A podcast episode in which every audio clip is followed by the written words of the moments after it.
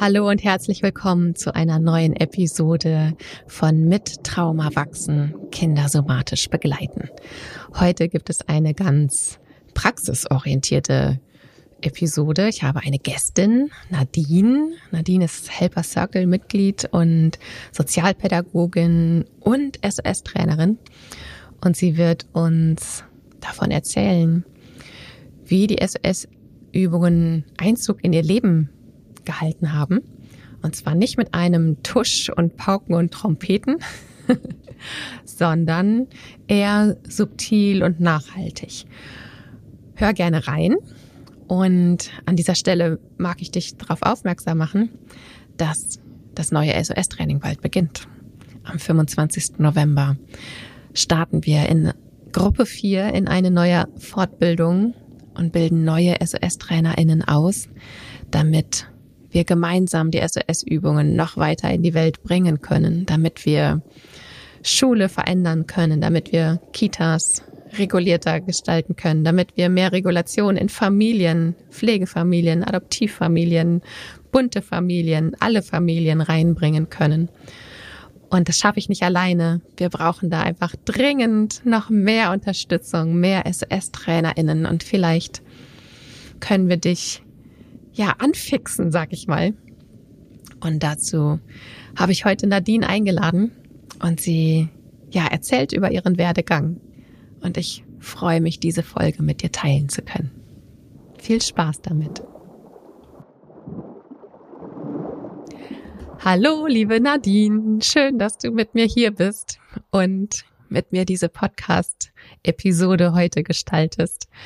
Und ja, einige von euch Hörenden kennen vielleicht Nadine schon, einige vielleicht nicht. Nadine ist ja Teammitglied bei Helper Circle und darf sich hier direkt mal selber vorstellen. Hallo Nadine. Hallo liebe Kati. Hallöchen, liebe Hörende. Ich freue mich total, dass ich jetzt hier vor dem Mikrofon sitze und es ist ganz aufregend für mich, ja, jetzt gerade mit dir zu sprechen. Ähm, ja, ich bin Nadine, Jahrgang 81. Ich wohne im Sauerland und dort mit meinen beiden Töchtern, meinem Lieblingsmenschen und einem Hund und zwei Meerschweinchen. Mm, ich bin Sozialpädagogin und ja, das ist so so, so mein, mein Background, da komme ich her. Und bin seit Anfang des Jahres auch zertifizierte SOS-Trainerin. Genau. Und jetzt seit Mitte Juni im Team und bin da ja sehr, sehr glücklich, dass ich quasi mhm. mithelfen darf, Jona flattern zu lassen und das Nervensystemswissen zu verbreiten. Genau. Und ja, du hast die SOS-Koordinationsstelle sozusagen, ne? bist also tatsächlich ganz tatkräftig damit beschäftigt, dass die SOS-TrainerInnen sichtbar werden, dass sie gut betreut werden und dass wir weitere Sachen entwickeln, damit die SOS-Übungen in die Welt getragen werden. Genau. Und soweit darf ich das vielleicht verraten, deine Tochter war ja auch schon hier im Podcast mit drin. Ja, das war auch ganz aufregend. Genau, die hat die Jubiläumsfolge eingesprochen, da die äh, Schmetterlingsübungen bei uns zu Hause wirklich, ja, im Alltag ganz verbreitet sind und wir sie oft anwenden. Genau, ähm, waren die Merle vertraut und dann war es ihr gut möglich, dass sie die anleitet und das war echt, das war toll. Das war ein schönes Projekt dass wir das machen durften. Ja, super. Richtig, richtig cool. Ja, die Jubiläumsfolge, die ist auch richtig oft gehört worden. Wir verlinken die euch nochmal hier in den Show Notes, falls ihr Merle nochmal zuhören möchtet, denn mit ihren zehn Jahren, also ich war echt so beeindruckt. genau, aber Nadine, wir haben uns ja hier heute verabredet, äh, weil ich dich gefragt habe, ob du Lust hast, ein bisschen darüber zu erzählen, wie denn eigentlich die SOS-Übungen in dein Leben gefunden haben und was sie ja da so gemacht haben. Hast du Lust mal zu erzählen? Total gerne. Mm, ich fange mal ein bisschen weiter vorne an. Ähm, ja, während des Abis war schon irgendwie schnell für mich klar, ich möchte in einem Bereich rein tätig sein und wirken, wo ich wirklich mit Menschen direkt zu tun habe. Ich wollte verstehen, warum Menschen so sind, wie sie sind, warum wir im Miteinander so sind, wie sie sind und hatte dann mehrere Optionen und bin dann äh, ja im Studium gelandet. Das war damals, glaube ich, sogar der letzte Studiengang noch Sozialpädagogik. Hoch motiviert an der Fachhochschule angekommen und dann war es tatsächlich so, dass ich im Laufe der Zeit mir dachte, hm, okay, das war jetzt eigentlich so meine Motivation, aber so die Antworten, die kriege ich jetzt gerade irgendwie nicht so. Ich hatte bestimmte Pflichtfächer, Psychologie hatte ich, ich hatte Didaktik, Methodik, ähm, natürlich auch äh, verschiedene pädagogische Fächer, aber irgendwie war ich wirklich auch hinterher nach dem Studium an einem Punkt, wo ich mir dachte, okay, jetzt bin ich hier fertig, habe jetzt hier meinen Abschluss, aber irgendwie so wirklich weiter bin ich noch nicht so ganz. Und dann habe ich mich echt auf die Reise begeben und habe geforscht und ähm, bin in ganz viele verschiedene Bereiche gehüpft, immer mit dem Ziel, okay, ich möchte jetzt hier was haben für mich. Ähm, ein Konstrukt, ein Rahmen, der mir wirklich erklärt, was hier gerade abgeht. Und ähm, aber gleichzeitig auch für mich ja so, so Hilfestellung bereithält. Also ganz wichtig waren für mich immer irgendwelche Tools zu haben. Wenn ich jetzt gerade verstehe, was hier los ist, möchte ich auch wissen, was ich tun kann ich selber und nicht irgendwer anders. Genau, ich bin in der Kinesiologie erst gelandet. Da war ich eine Zeit lang ganz gut aufgehoben, bin dann weitergewandert und habe für mich immer mit dem Körper gearbeitet. Das war total wichtig. Also im Studium auch so psychomotorische Sachen gemacht. Das war immer mein Bezug über den Körper, mit dem Körper, ähm, Kommunikation mit dem Körper. Was kann ich tun? Genau, das ist so der Weg, wo ich herkomme bin total mhm. gerne in der Turnhalle auch gewesen, in Bewegung und allem. Ja, und dann kam das, jetzt muss ich mal gerade wirklich vom Jahr her überlegen, wann das war, aber es war tatsächlich letztes Jahr im Sommer 2021. Mhm. Ähm, da hatte ich eine berufliche ja, Veränderungssituation und hatte für mich auch nochmal wieder mehr den Anspruch, boah, Nadine, du möchtest einfach effizienter sein. Ich war zu dem Zeitpunkt im Setting von Schule tätig, im Grundschulbereich, habe Kinder im Einzelkontakt begleitet, habe in Klassen Stunden gehabt und ja, war unter dem großen, großen Thema Resilienz, Resilienzförderung aktiv, um Kinder halt wirklich gezielt zu unterstützen. Und ich habe relativ früh auch so bei meinen, in meinen Arbeitsbereichen gemerkt, wenn ich da sitze und rede, und bin, ist das zwar alles schön und gut, aber so wirklich nachhaltig, hm, habe ich mich da nicht gefühlt. Und deswegen habe ich immer schon Übungen auch mit einbezogen. Und letztes Jahr bin ich dann tatsächlich in dieser, im Zuge der Hochwasserkatastrophe, ja, bin ich auf Helper Circle aufmerksam geworden und habe mit dem Einführungskurs, war das damals noch, habe ich begonnen. Mhm. Habe mich da durchgeklickt und dann hatte ich den ziemlich schnell durch und quasi alles aufgesogen und dann war klar, boah, das Wissen muss jetzt direkt in die Schule. Hab für mich in den Ferien, das weiß ich noch, konzipiert. Ähm, zum Teil zur Verwunderung auch meiner Leitung, weil das waren ja Ferien und ich sollte ja eigentlich gar nicht arbeiten. Aber das war dann irgendwie alles fertig nach den Ferien und dann bin ich direkt auch nach den Ferien an den Start gegangen mhm. mit den Schmetterlingsübungen und habe dann nach und nach mit dem Basiskurs im Rücken dann quasi mit dem Wissen weitergearbeitet. Genau. Wie hast du das in die Schule dann reingebracht? Was hast du genau gemacht, falls du erzählen magst? Ganz kreativ auf meine Art und Weise. Also zum einen diese Übung, die ähm, Einzelteile waren mir total vertraut. Also äh, beim großen Schmetterling am Anfang bei den Überkreuzbewegungen habe ich mich sofort abgeholt gefühlt, weil es ja auch wirklich so die Parallelen zur Kinesiologie sind, zum Brain Gym sind. Wir machen Überkreuzbewegungen. Ich weiß, warum das gut ist und da war ich sofort ja, da war ich dabei. Und diese Übung habe ich halt, ja, die ersten sechs vornehmlich in die Schule gebracht und habe sie für mich in eine Geschichte gepackt, in eine Form gepackt, dass sie für die Kinder wirklich motivierend waren und ganz schnell umsetzbar waren. Und die waren dann tatsächlich mein Ritual.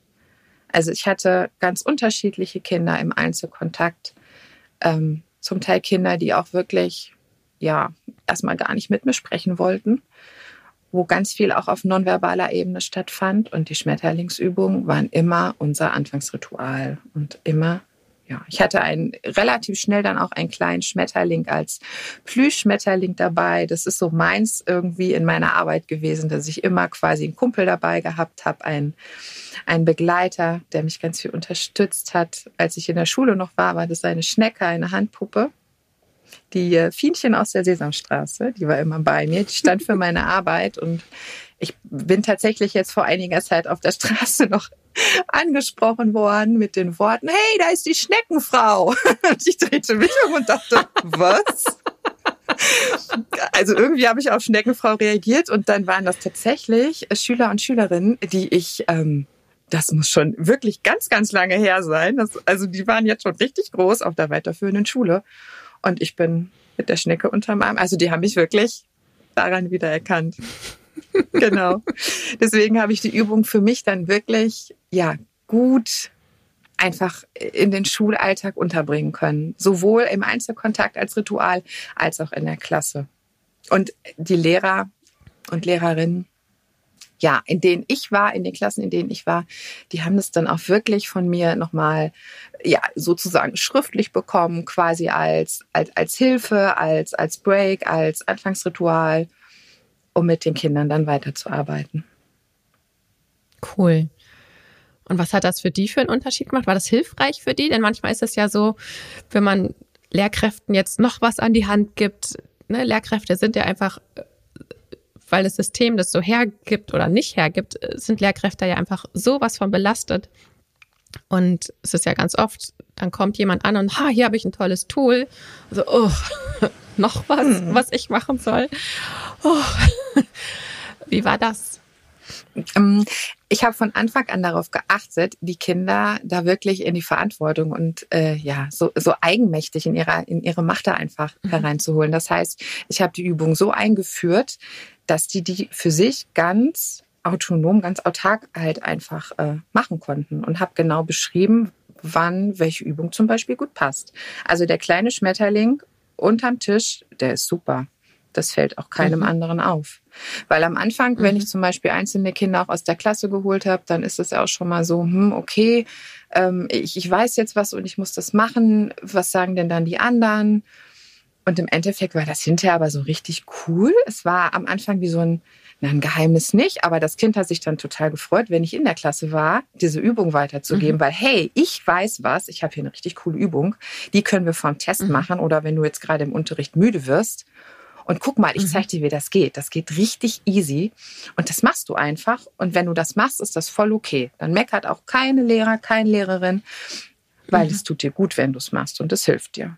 Und von daher war das dahingehend, glaube ich, von Anfang an eher leicht, weil die Kinder ja. für sich das einfach ja autonom machen konnten. Ja, ja, das finde ich ja wirklich auch selber so einen tollen Effekt der SS-Übung, dass Kinder in diese Selbstwirksamkeit kommen und ich meine, du hast jetzt viel mit Kindern zu tun haben, die zu tun gehabt, die ja eher viele Misserfolgserlebnisse auch vielleicht gehabt haben im schulischen Alltag und da in dieses Empowerment zu kommen und so, oh, ich kann was und ich kann das auch anderen mhm. weitergeben. Das ist ja für das gesamte kindliche System eine richtig wichtige Erfahrung. Und das finde ich spannend zu hören. Das war mir noch gar nicht so bewusst, ehrlich gesagt, dass das ja dann so ein bisschen an den Lehrkräften nicht vorbei, aber dass die da gar nicht so viel mit zu tun hatten. Mhm. Sondern einfach nur informiert wurden, so hört es sich für mich an. Genau, also quasi eine Einführung hat über mich stattgefunden und dann konnten die Kinder damit arbeiten. Und die Motivation war einfach da, weil es gut verpackt war und ähm, sie auch einfach wirklich schnell gemerkt haben, das bringt mir was. Also es kam auch Rückmeldungen von mhm. Eltern, die dann ähm, mir zurückgemeldet haben, mein Kind macht das total gerne und auch vor den Hausaufgaben. Ist das gut so? Soll das so sein? Und ja, natürlich, super. Mhm. Mega, wenn es cool. das mit nach Hause ja. bringt und ähm, ja, für sich da auch einfach gut sorgt und das direkt ja, mitnimmt. Mhm. Genau. Ah, richtig gut. Und wie ist es dann weitergegangen? Wann, es gab ja, muss ja irgendwann den Punkt gegeben haben, wo dieses Wissen oder diese Schmetterlingsübungen auch in eure Familie geschwappt sind. ja, es ähm, hörte ja nicht damit auf, dass ich beschlossen habe, ich brauche was Effizientes für meine Arbeit, sondern ähm, genau, das geht ja immer alles Hand in Hand. Mm, ich habe früher ja immer so gedacht, wenn irgendwas Neues hier zu Hause passiert oder wenn wir irgendwie so dieses Bam, genau das finden, was uns hilft, dann merke ich das. Ne, das ist so wie als wenn so ein Tusch kommt oder plötzlich ist von jetzt auf gleich alles anders. Es macht Tada und jetzt merke ich, boah, ich hab's gefunden. Das war es aber gar nicht. Also es war hier kein mhm. Tusch, es war kein Tada, es, es ging nicht, keine Ahnung, äh, ging nicht irgendwie 13 Kronleuchter an, sondern das war wirklich so ein ganz angenehmer, erdender Prozess, würde ich im Nachhinein sagen. Und wenn ich mhm. jetzt zu stark im, im Wusel und im, im Alltagsgewusel bin, dann merke ich das zum Teil auch gar nicht, wenn es ein Schrittchen wieder nach vorne geht. Aber wenn ich zwischendurch schaue und für mich auch mit meinem Partner reflektiere, dann finden wir immer wieder Situationen, wo wir wirklich merken, boah, also das war jetzt aber vor ein paar Wochen noch gar nicht denkbar, dass das so und so geht. Und das mhm. ist wirklich, das ist wirklich irre. Also dieses, ähm, ja, dieses, dieses Spüren, dass sich da wirklich Handlung, dass sich, dass sich der Blick ändert, unglaublich erleichternd. Damit meine ich nicht, dass wir uns jetzt hier als Familie, ich bin ja auch SOS-Trainerin, wir setzen uns hier nicht jeden Abend fleißig hin und machen eine halbe Stunde lang SOS-Übungen. Immer vorm Schlafen, immer zur gleichen Zeit. Das ist hier bei uns zu Hause nicht die Realität, weil wir Alltag haben und wir, ja, da, da fließen wir total mit. Was aber hier wirklich immer konsequent Einzug hat, ist der Blick durch die Nervensystemsbrille. Wirklich zu schauen, mhm. bestimmte Situationen jetzt komplett anders zu erleben und zu bewerten und eben halt nicht mehr so zu bewerten, sondern zu sagen, boah, mhm. okay, in dem Zustand sind wir jetzt gerade alle. Lass uns mal kurz einen Break machen. Wir kommen hier gerade nicht weiter. Und mhm. wenn ich das so erzähle, denke ich zum Beispiel gerade an Hausaufgaben, an Hausaufgabensituationen, die jetzt, ähm, ja, also ich glaube, im System Schule, du hast es eben schon angesprochen, es ist wirklich teilweise sehr hart, was passiert. Gerade aktuell merke ich, ähm, viele Lehrkräfte sind wirklich erschöpft und krank und nicht mehr so zur Verfügung und ja, Hausaufgaben und Druck und allem. Es ist, glaube ich, schon in, in einigen Familien ein großes Thema. Und bei uns war es oder ist es auch immer wieder Thema. Und es ist so, so befreiend auch, wenn ich mit meiner Tochter da sitze, die ist noch im Grundschulalter, meine Jüngste, ähm, nicht zu sagen, okay, ne, das, das klappt jetzt nicht, du kannst das nicht, sondern zu sagen, okay, bist du jetzt gerade in dem Zustand, können wir jetzt hier gerade Hausaufgaben machen, was brauchst du, damit es gut klappen kann, damit es gut funktionieren kann. Mhm. Und da hilft die Nervensystemsbrille unglaublich. Da nicht in dieser mhm. Härte zu bleiben. Früher hätte ich vielleicht mit Blick auf die Uhr gesagt, so, Hausaufgaben müssen fertig sein, bevor du spielen gehst und wir ziehen das jetzt durch. Und das passiert heute tatsächlich nicht mehr. Und das bringt mhm. ganz viel Erleichterung mit sich. Ja, und Merle scheint ja die SOS-Übungen durchaus auch so regelmäßig zu machen, dass er sie bei eben locker flockig hier anleiten kann. ja, ähm, Merle ist generell auch ein Kind, was, was sowas gerne macht, was da offen für ist. Sie hat ihre Lieblingsübung. Und da kriege ich mhm. mittlerweile, die ist jetzt zehn, auch gar nicht mehr mit, wenn sie die macht. Weil auch da mhm. ist sie jetzt ganz autonom und entscheidet. Und ähm, ich glaube, das ist auch erst irgendwie vor kurzem, hat sie mir das verraten. Ich glaube, es war sogar, als wir ähm, hier gemeinsam den Podcast eingesprochen haben, als ich sie begleitet habe, dass sie dann so in dem Satz sagte, was eigentlich ihre Lieblingsübung ist. Und mhm. ansonsten haben wir aber auch schon ähm, ja, ganz, ganz berührende Situationen gehabt, wo wir gemeinsam die Übungen gemacht haben, wo ich sie angeleitet habe. Und ja, also mein Lieblingsteil ist ähm, der letzte Teil der SOS-Übungen, wenn es mhm. darum geht, eine Körperstelle zu finden, die angenehm ist. Wir fragen immer auch, wenn ich die anleite oder auch gerade bei Kindern, frage ich immer nach, ob die Körperstelle denn gerade irgendeine Botschaft hat, ob die mit dir sprechen möchte. Dann geht es um das unterstützende Wesen. Das ist wirklich mein Lieblingsteil. Und ähm, Mhm. Ja, da kann ganz viel Zauber, finde ich, passieren. Und da liegt so viel Stärkendes drin, was darüber hinaus einfach noch so als Ressource tragen kann. Also wenn ich erkenne, ich habe eine Körperstelle, die ist mir zugewandt und die weiß genau, das schaffe ich jetzt, was ich mir vorgenommen habe oder was mir vielleicht sogar gerade als großes Hindernis vorkommt, dann mhm. ist das einfach nur wow, finde ich. Ja. Und da haben gerade Kinder ja häufig noch so einen wunderbar spielerischen Zugang. Und wenn dann mein linkes Knie, was normalerweise immer weh tut, mir in der Situation sagen kann, was ich denn vielleicht ändern soll, damit es mhm. nicht mehr so weh tut, dann denke ich einfach nur, mhm. wow, was alles mhm. möglich mhm. ist. Genau. Mhm. Ja, das erlebe ich auch immer wieder. Und was ich auch erlebe, als ich mal in dieses ähm, mit Körperteilen sprechen zum Beispiel, ne? was du ja gerade auch so angesprochen hast. Das mache ich ja in der Praxis zum Beispiel auch ganz oft. Mhm. Aber da wirklich eine tiefe Antwort zu bekommen. Und ich meine, da geht es nicht um Hokuspokus oder irgendwas Hochspirituelles, dass da irgendein Wesen, Wesen von außerhalb mir irgendwas einflüstert oder sowas. Das ist es überhaupt nicht. Aber es ist dieses tiefe innere Wissen, was wir hören können. Mhm. Und das funktioniert aber erst, wenn wir eine bestimmte, eine gewisse Ruhe in uns haben. Wenn wir innerlich aufgewühlt sind, also unser innerer Alarm irgendwie äh, aktiv ist und da quasi Störgeräusche unterwegs sind, dann hören wir diese inneren Sachen einfach gar nicht. Und dieses Lauschen auf uns selber, das finde ich so hilfreich.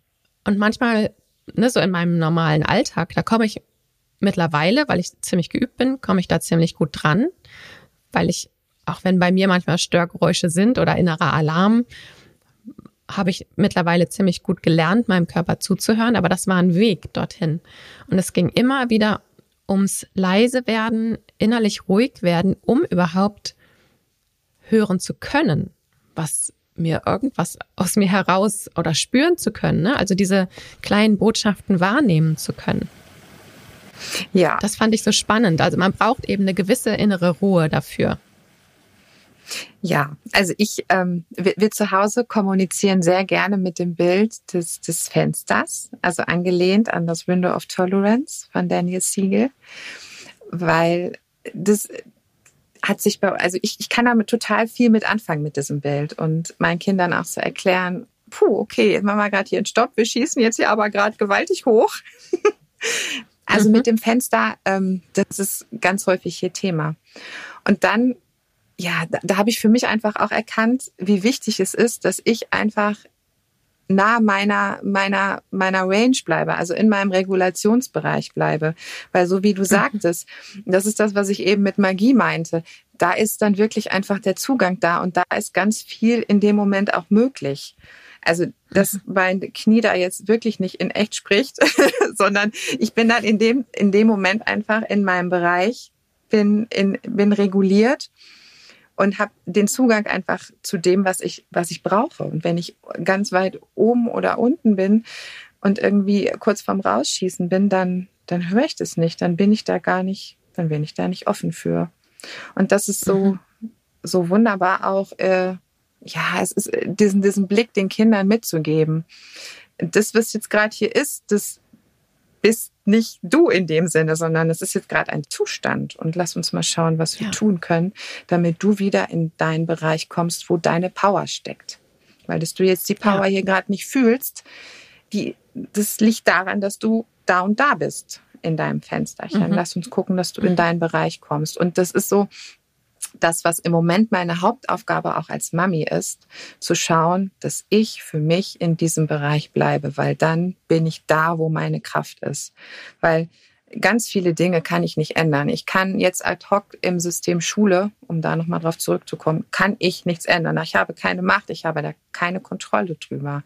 Aber ich kann für mich schauen, sobald mein Kind wieder in, bei mir ist, sobald wir uns zu Hause ans Arbeiten begeben, dass ich in meinem Bereich bin, weil dann bin ich fähig, auf so ganz kleine Nuancen auch zu achten, die den mega Unterschied machen können. Mhm. Allein auch schon so von meiner Mimik. Ich bin dann, ja, ich, ich bin dann viel weicher. Das sind, teilweise sind das wirklich nur Nuancen, die ich gar nicht wahrnehme. Aber meine Tochter mir dann auch spiegelt, Mama, jetzt sei doch mal nicht so laut. Und ich denke mir, mhm. ich rede doch ganz normal. Nein, Mama, jetzt gerade warst du lauter. Und dann überlege ich, okay, da war jetzt vielleicht ein bisschen mehr Kraft hinter, aber das nimmst du ja sofort wahr. Ja. Und das ist, äh, ja, das ist so für mich, da konzentriere ich mich drauf. Das ist mein Fokus. Das ist nicht immer einfach, weil die Versuchung doch manchmal sehr groß ist, zu schimpfen und zu motzen auf alles, was gerade ungerecht ist. Aber es ist im Prinzip die Lösung, es ist mhm. nicht das Schimpfen und das Motzen. Weil manchmal ist das sicherlich angebracht und auch beim Schulsystem.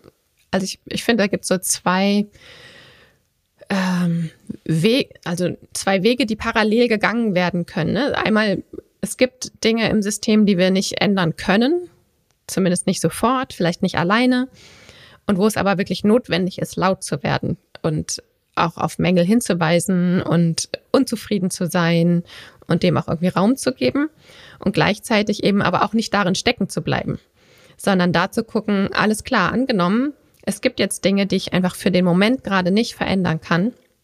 Was kann ich denn für mich tun, damit es mir damit besser geht, damit ich nicht auch noch zugrunde gehe? Also ich meine, da hat ja auch keiner was von.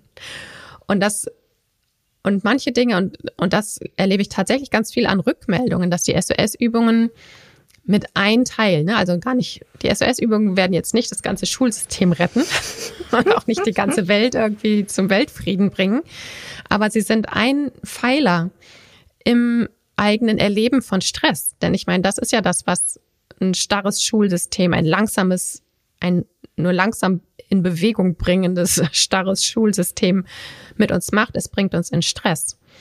Es lässt uns hochfahren, es lässt uns angespannt sein, es lässt uns dann weniger empathisch sein, es verbraucht mehr Ressourcen.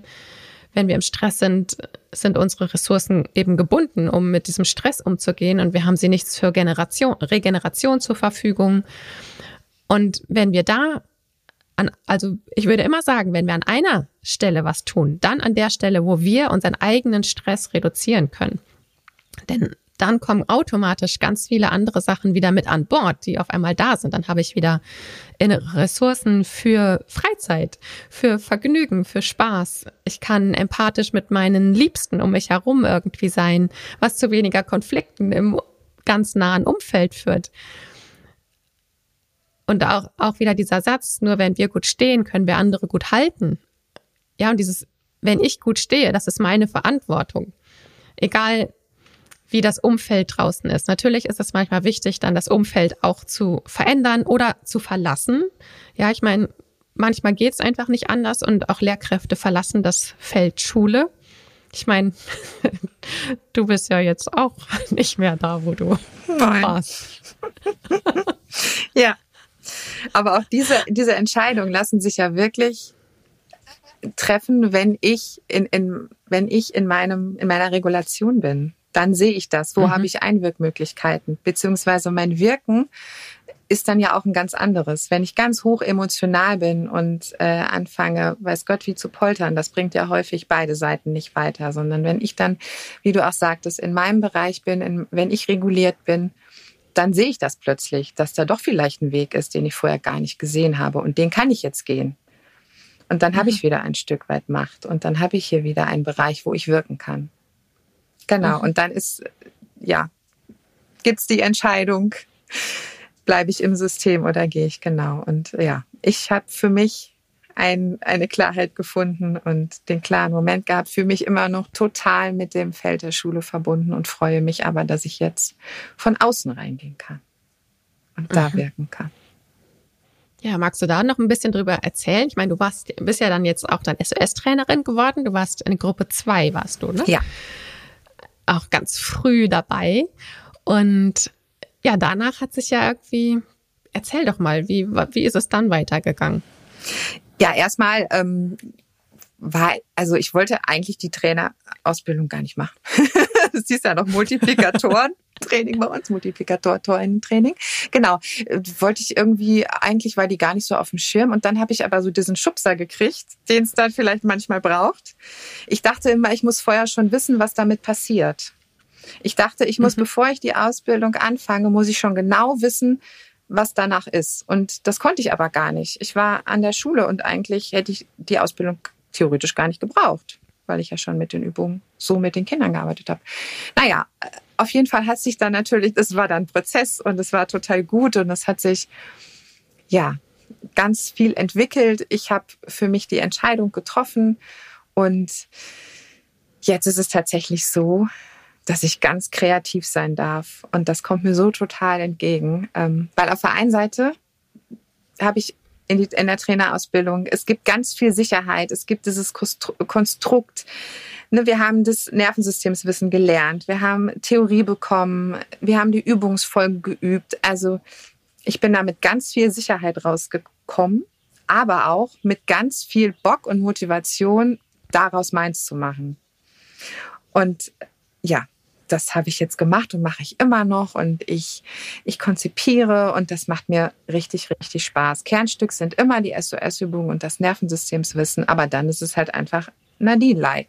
Ich arbeite weiterhin total gerne mit meinen Kurs hier, mit meinen Plüschtieren. Ich habe einen Säbelzahn-Eisbär, einen großen im Einsatz, den hatte ich jetzt am Wochenende noch am Einsatz, als ich einen Workshop mit Töchtern und ihren Mamas halten durfte. Und das sind alles so Sachen, wo es mir im Moment wirklich richtig gut mitgeht. Und es ist total schön zu sehen, nach einer Zeit, nach einem Workshop, es sind drei Stunden, das ist nicht wenig, aber es ist auch nicht viel. Und ich bin immer wieder völlig überrascht, was nach den drei Stunden anders ist. Also wie die mhm. Kinder und die Eltern reinkommen, was die so mitbringen und wie sie rausgehen. Und ich habe auch viele Seminare schon gemacht. Ich bin viele Seminarräume rein und wieder rausgegangen. Und einiges habe ich mitgenommen, einiges habe ich die Schublade aufgemacht und habe es weggelegt. Und das, was ich wirklich glaube und wovon ich überzeugt bin, ist, dass die SOS-Übung und dass das Nervensystemswissen, dass das wirklich es nicht verdient hat, in eine Schublade reinzukommen und äh, ja, dass das nach draußen gehört und dass das in den mhm. Alltag gehört. Und das merke ich auch, ja, wenn ich nach drei Stunden den Seminarraum als, als Dozentin quasi verlasse. Dass es, äh, dass da ganz viel noch nachhalt, dass ich auch von den Rückmeldungen her bekomme, dass das was ist, was wirklich von jetzt auf gleich in den Alltag wandern kann. So wie es ist. Und das ist mhm. total toll dass sowas, was wirklich ja auch ein, ein wissenschaftlich begründet ist von dir, dass das so toll runterzubrechen ist, dass Kinder damit direkt was anfangen können und arbeiten können, weil die haben das verdient, dass die auch ja da mitgenommen werden. Ne? Das war mir immer ja. ganz wichtig. Ne? Nicht, ich mache mit euch jetzt irgendeine Übung, weil ist so, sondern ich mache die mit mhm. euch, weil das und das passiert dann. Und das ist ja. richtig wertvoll. Mhm. Ja, das kann ich mir so vorstellen. Ich bin manchmal in der Schule als Dozentin eingeladen zur Kinderuni und gebe da dann auch kleine Stunden zum Thema Stressregulation. Und da mache ich natürlich auch die SS-Übungen und frage die immer vorher, ob sie auch Stress kennen. Und die meisten Kinder kennen Stress, also eigentlich alle. Und dann unterscheiden wir zwischen kleinem und großem Stress. Und dann frage ich sie, wo sie Stress erleben. Und eigentlich, was immer kommt, sind die drei Bereiche, entweder Stress mit Freunden oder Freundinnen, dann ist die Schule, also es war jetzt eine Grundschule, in der ich war. Und das war das erste war erste bis dritte Klasse und dann vierte bis sechste Klasse. In Berlin hat die Grundschule ja sechs Schuljahre. Ähm, und je höher, je älter die Kinder wurden, desto größer wurde der Stress in der Schule auch. Also die Erwartungen, die an sie gestellt werden, Hausaufgaben, Klassenarbeiten, Vorträge, Präsentationen, bla bla bla. Und was aber auch immer bei allen Kindern kam und alle dann genickt haben, war, ja, wenn unsere Eltern, Pflegeeltern, Adoptiveltern, also unsere erwachsenen Bezugspersonen im Stress sind, komm, wir müssen los, zack, zack, zack, zack, zack, beeil dich mal, Schuhe anziehen, los, los, los, ich hab's eilig. Ja, wo wir Erwachsenen unseren Kindern einfach so viel Stress überstülpen, das war bei allen ein Punkt. Und da finde ich es so wichtig. Also ich gebe denen dann immer auch die, die Postkarten mit, mit den Schmetterlingsübungen drauf und lade sie wirklich dazu ein, dass sie ihre Eltern darauf auf aufmerksam machen.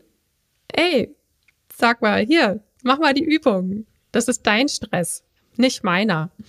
Und das ist so eine Selbstwirksamkeit Und das ist auch ein Schutz, also wo sie sich selber ja auch anfangen können zu schützen. Und da habe ich auch wirklich tolle Rückmeldungen bekommen, auch von Eltern. Also ich kenne die Grundschule, meine Kinder sind da auch hingegangen und kenne halt eben ein paar Lehrkräfte und ein paar, paar Eltern und habe da wirklich tolle Rückmeldungen bekommen, dass Kinder ihre Eltern erstmal darauf aufmerksam gemacht haben, oh, ich bin ja eigentlich gerade ganz schön im Stress und stülpt das meinem Kind so über. Und ich finde es einfach wichtig, dass Kinder einfach schon ganz früh in dieser Gesellschaft damit aufwachsen, dass sie sich erstens nicht jeden Stress überhelfen lassen müssen und dass sie auch einen Umgang damit finden. Denn ich meine, wir leben und es wird ja nicht besser werden, so, ne? Also Leistungsdruck wird sich nicht mehr Luft auflösen, die Anforderungen, es wird alles schneller, besser, höher, weiter, keine Ahnung, digitaler. Und dieses ganze Digitale entfernt uns ja auch von uns selber und macht im Grunde ja auch Stress beziehungsweise verhindert die Regulation von Stress. Ja, wenn wir vor diesen digitalen Dingern ständig hocken. Ich mag mich da ja gar nicht ausnehmen. Ähm, aber das verhindert ja diesen Kontakt zu mir selber in dem Augenblick. Und das heißt nochmal umso mehr, dass ich in Momenten, wo ich ja Zugang zu mir habe, die Regulation meines Stresses zulassen können muss. Ja, und wo ich auch gerade direkt dran denken musste, wie schön es ist, wie viel Nähe entsteht einfach auch in einer mhm. Beziehung, wenn, keine Ahnung, meine kleine ja. Tochter vor mir steht und mir wirklich spiegelt, dass das jetzt gerade mein Ding ist und nicht ihrs. Und ich dann auch schmunzeln muss und sage, jo, hast recht. Und ähm, ja, das ist, das ist wunderbar. Da, da entsteht Nähe, da entsteht Austausch. Und auch wenn dann hier mal die Kurve nach oben geht und wir hier ordentlich sympathische Energie haben, die bleibt halt einfach dann nicht so stecken. Die kann mhm. einfach dann mehr ins Fließen kommen, indem wir dann uns gegenseitig spiegeln können, was wir gerade für Zustände haben.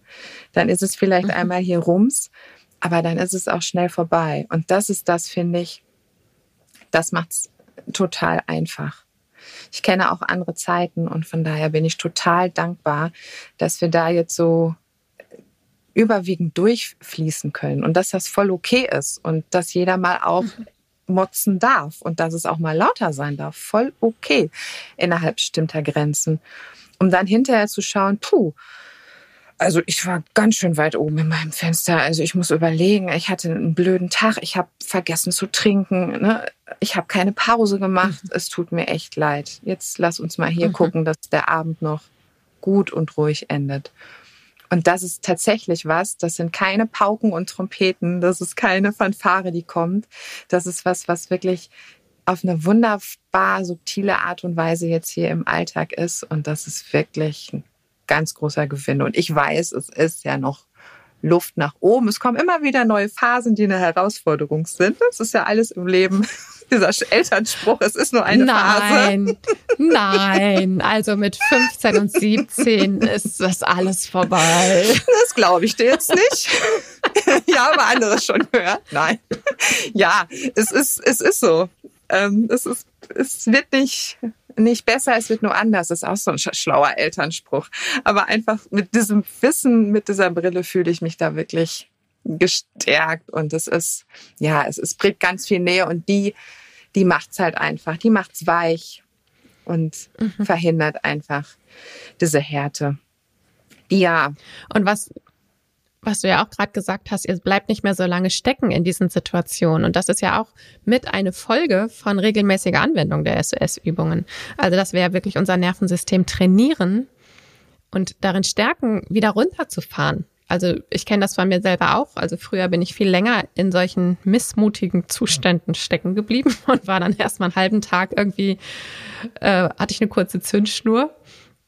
Und das ist mittlerweile auch ganz anders. Ich habe natürlich, also ne, weil manchmal auch nicht nur die SOS-Übungen. Ich habe ja auch selber ganz viel Therapie gemacht, aber ich höre es eben auch von anderen, die die SOS-Übungen wirklich regelmäßig anwenden, dass es ähm, ja wie so ein Trainieren des Nervensystems ist, dass es überhaupt erstmal lernt und das ist kein kognitives Lernen, sondern ein neuronales Lernen, wie es runterfahren kann.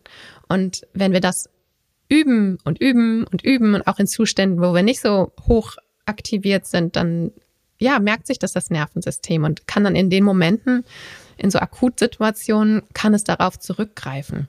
Und das ist das, was, was sich dann so in den Alltag einschleicht. Und wenn man dann mal irgendwie ein halbes Jahr zurückblickt, dann sieht man den Unterschied. Das ist wirklich krass. Ich meine, wenn ich in anderen Bereichen Muskeltraining mache, wenn ich eine bestimmte Muskeln an Körperpartien aufbauen will, dann mache ich die Übung und dann sehe ich das irgendwann. Ich kann den Muskel mhm. fühlen oder ich, ich merke das.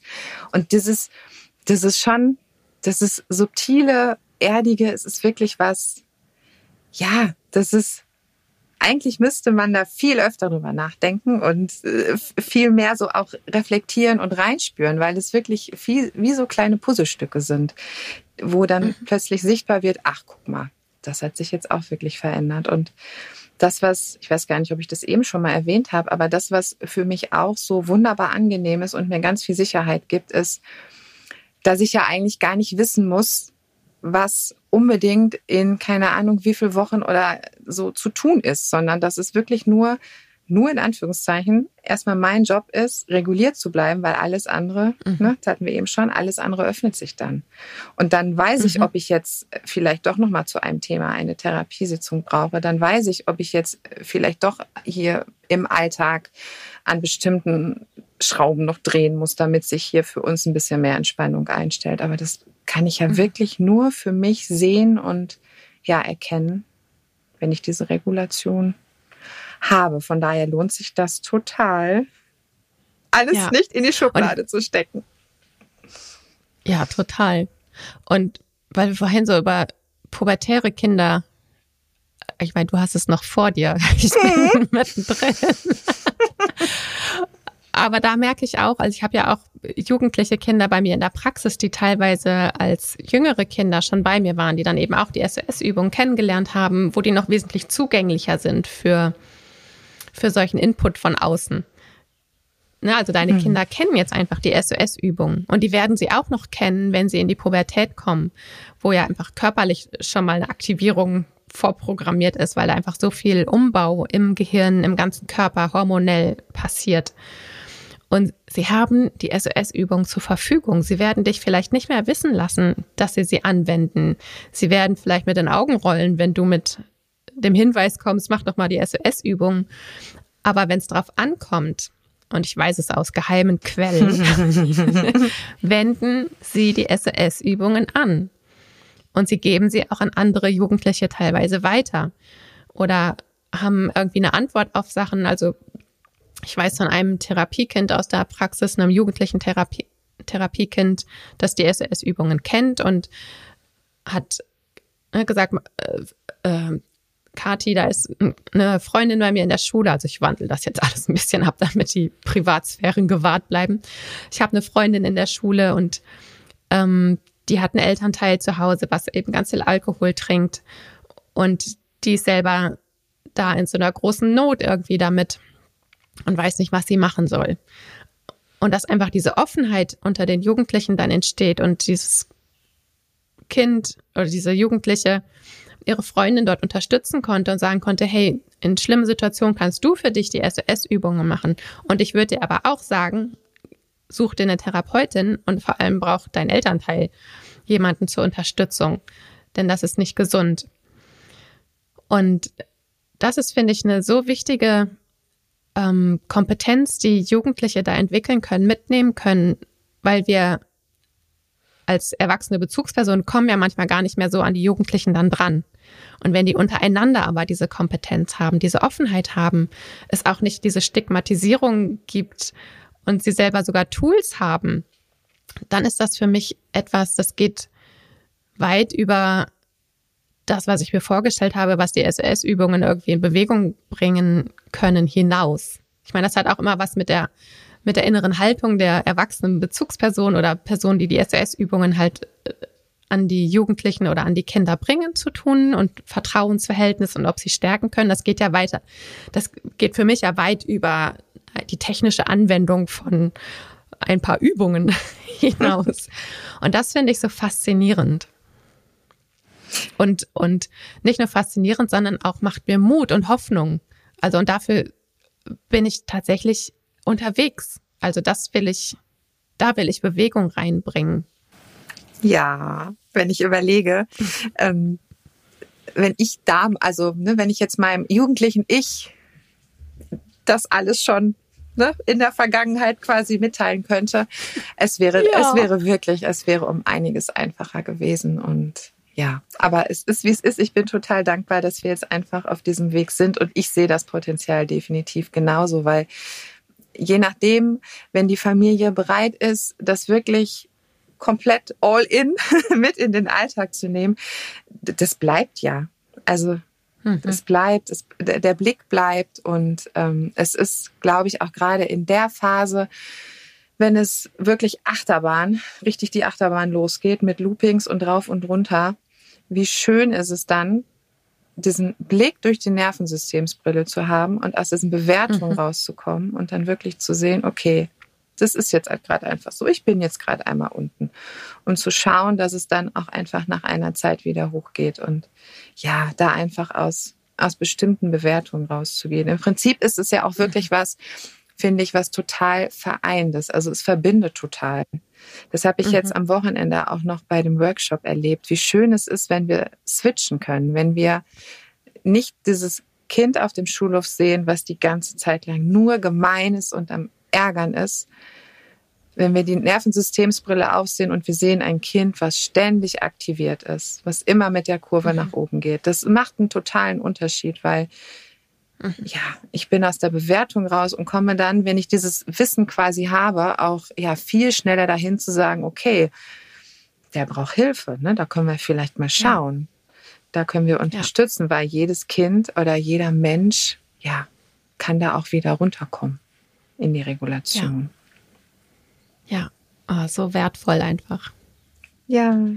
Hast du noch einen abschließenden, keine Ahnung, eine abschließende Erkenntnis, ein Tipp, ein whatever für die uns Zuhörenden? Oh, jetzt bin ich ja, da bin ich jetzt gerade echt ein bisschen überfordert mit. Es ist gerade ne, gefühlt so viel und auch was wir gerade so an, an allem drauf hatten. Genau, einen abschließenden Tipp. Ähm, das, was jetzt bei mir als abschließenden, abschließender Tipp wirklich aufploppt, ist es, dieses, ähm, ja, wenn ihr das Wissen habt, wenn ihr Zugang dazu habt, wenn ihr quasi eingetaucht seid, wenn ihr die Nervensystemsbrille kennenlernt, wie auch immer, über den Podcast, über die Webseite, wenn ihr irgendwie in Berührung kommt, dann ja, lasst sie auf, nehmt sie im Alltag immer wieder, trainiert es. Es ist ganz vieles auch Gewohnheit. Lasst es nicht in der Schublade, sondern es lohnt sich wirklich. Es kommen keine Pauken, es kommt, kommt kein Tusch, keine Trompeten, sondern es ist ganz, ganz, ein ganz subtiles, wunderbares Ändern möglich. Und ja, da möchte ich ganz doll Mut machen und das, den Weg zu gehen und auszuprobieren. Ist definitiv wert mhm. für, für alle. Mhm. Ja. Ja, das, was du beschreibst, hat für mich wirklich mit nachhaltiger Veränderung zu tun. Ja, für alles andere haben wir keine Zeit mehr. Also ja. wirklich, wenn ich mich umschaue, ich bin ja jetzt seit oh Gott, oh Gott, ähm, über 15 Jahren tätig und ähm, immer wieder mit Kindern, mit Menschen zu tun. Und es hat sich wirklich, also es ist krass, ich fühle mich gar nicht so alt, aber dass ich das schon so sagen kann, es hat sich wirklich die Generation, es ist Veränderung da. Also die Kinder, die ich mit Anfang 20 begleitet habe, die waren, das war anders als jetzt. Das ist schon wirklich spürbar. Und ähm, ja, für alles andere, was nicht nachhaltig wirkt. Ich meine wirklich, wir haben keine Zeit. Mhm. Es ist jetzt unsere Zeit und jetzt ist es wichtig, dass wir was tun für uns. Hm. Hm. Danke, Nadine, dass du mit uns gemeinsam diese SS-Übung in die Welt bringst, dass du ja, dass du Teil von unserem Team bist und dass du mit mir heute diese aufregende Sache mit dem Podcast gemacht hast. Sehr, sehr gerne. Oh mein Gott, das war wirklich außerhalb meiner Komfortzone. Aber da ist Wachstum möglich. ja, vielen Dank, dass ich hier sein durfte. Ja, ja, ich danke dir von Herzen. Und falls du als zuhörende Person jetzt irgendwie die Lust bekommen hast, dich auch mit den SOS-Übungen zu beschäftigen, zu gucken, was ist das überhaupt oder näher tiefer einzusteigen, falls du sie vielleicht schon kennst. Ähm, wir haben verschiedenste Angebote, wie du einsteigen kannst. Es gibt sowohl das kostenlose Video zum Mitmachen und die Audiodatei zum Runterladen, die wir allen schenken, die sich für den Newsletter anmelden. Wir haben das wöchentliche Angebot von Good Night for a Good Day, wo ich dienstags abends um neun immer die SS-Übungen anleite. Ich sitze dann immer schon meistens im Schlafanzug und Zähne geputzt in meinem Bett und bringe alle anderen ins Bett. Oder es gibt den Basiskurs SOS-Übungen für Kinder, wenn dich interessiert, was neurobiologisch eigentlich hinter den einzelnen Übungen steckt, warum die Reihenfolge Sinn macht, warum oder wie man auch die Übungen abwandeln kann. Da verlinke ich in den Show Notes auch die einzelnen Angebote, also vor allem den SOS-Übungen für Kinder Basiskurs. Oder wenn du jetzt so angefixt bist, dass du sagst, oh, diese Übungen, die müssen in die Welt, denn dieses Gefühl haben wir. wir wollen die SOS-Übungen in die Welt bringen. Wir wollen, dass eigentlich alle erwachsenen Bezugspersonen, die mit Kindern leben oder arbeiten, die SOS-Übungen an der Hand haben, damit sie diese an Kinder weitergeben können oder ich meine, stell dir mal vor, was möglich wäre in einer Welt, wo Erwachsene sich regulieren können. Das alleine würde das Leben von Kindern schon wirklich verändern?